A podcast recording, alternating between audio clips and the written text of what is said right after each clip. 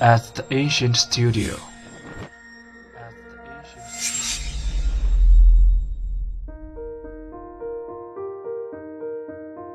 精作剧目，精作音乐，我们用声音说话。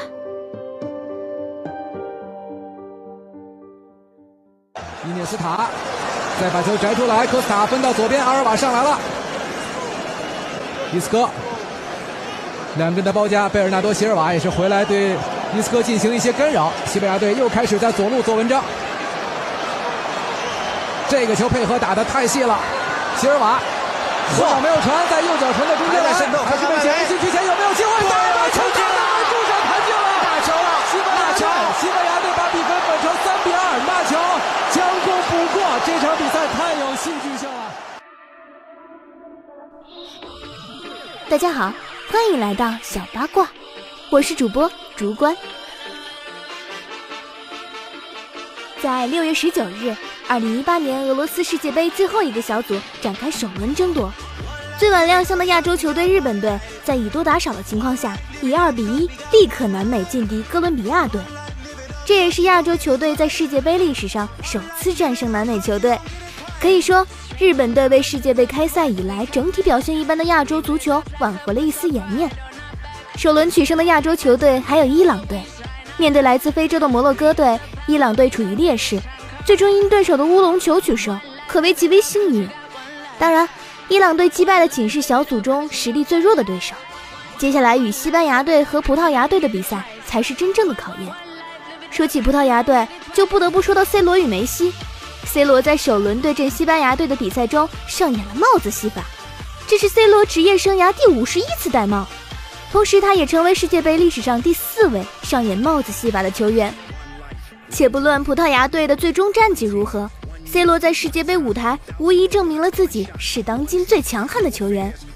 相比于打进三球却收获平局的 C 罗，带领球队同样拿到平局的梅西，却承受着来自各方面的压力。他和队友们一起出现在训练场中，备战三天后与同组最强对手克罗地亚队的比赛。与冰岛队一役，梅西拼尽全力传出三次威胁球，完成十一次射门，其中三次射正。阿根廷队也以百分之七十七点九的控球率占据绝对优势。可惜胜利女神最终没有青睐梅西，她主罚的点球被对方门将奋力挡出。尽管主帅桑保利赛后表示，梅西不该承担未能赢球的责任。但这场平局过后，外界开始担心阿根廷队的出线前景。在国家队，梅西的位置是更能发挥组织特长的前腰位置，远离球门，让他的突破和射门威胁比在巴塞罗那队时降低了不少。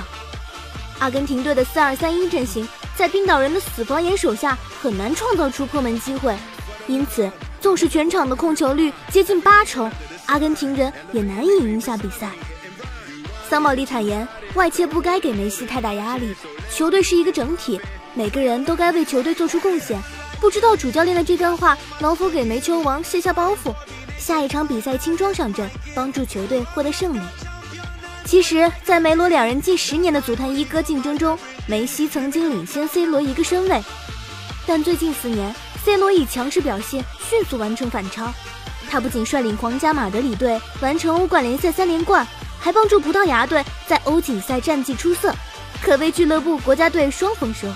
相比之下，梅西的阿根廷队在世界杯赛和美洲杯赛中都只拿到亚军。在巴萨无所不能的梅西回到国家队总是力不从心。本届世界杯，阿根廷队的夺冠呼声也落后于德国、巴西、西班牙等强队。首轮过后，C 罗在梅罗之争中更胜一筹。但这仅是一场比赛，毕竟世界杯冠军需要七场比赛才能产生。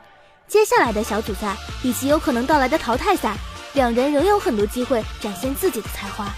或许这是世界杯比赛舞台上最后一次梅罗之争，期待足坛绝代双骄能给球迷带来更多精彩的表演吧。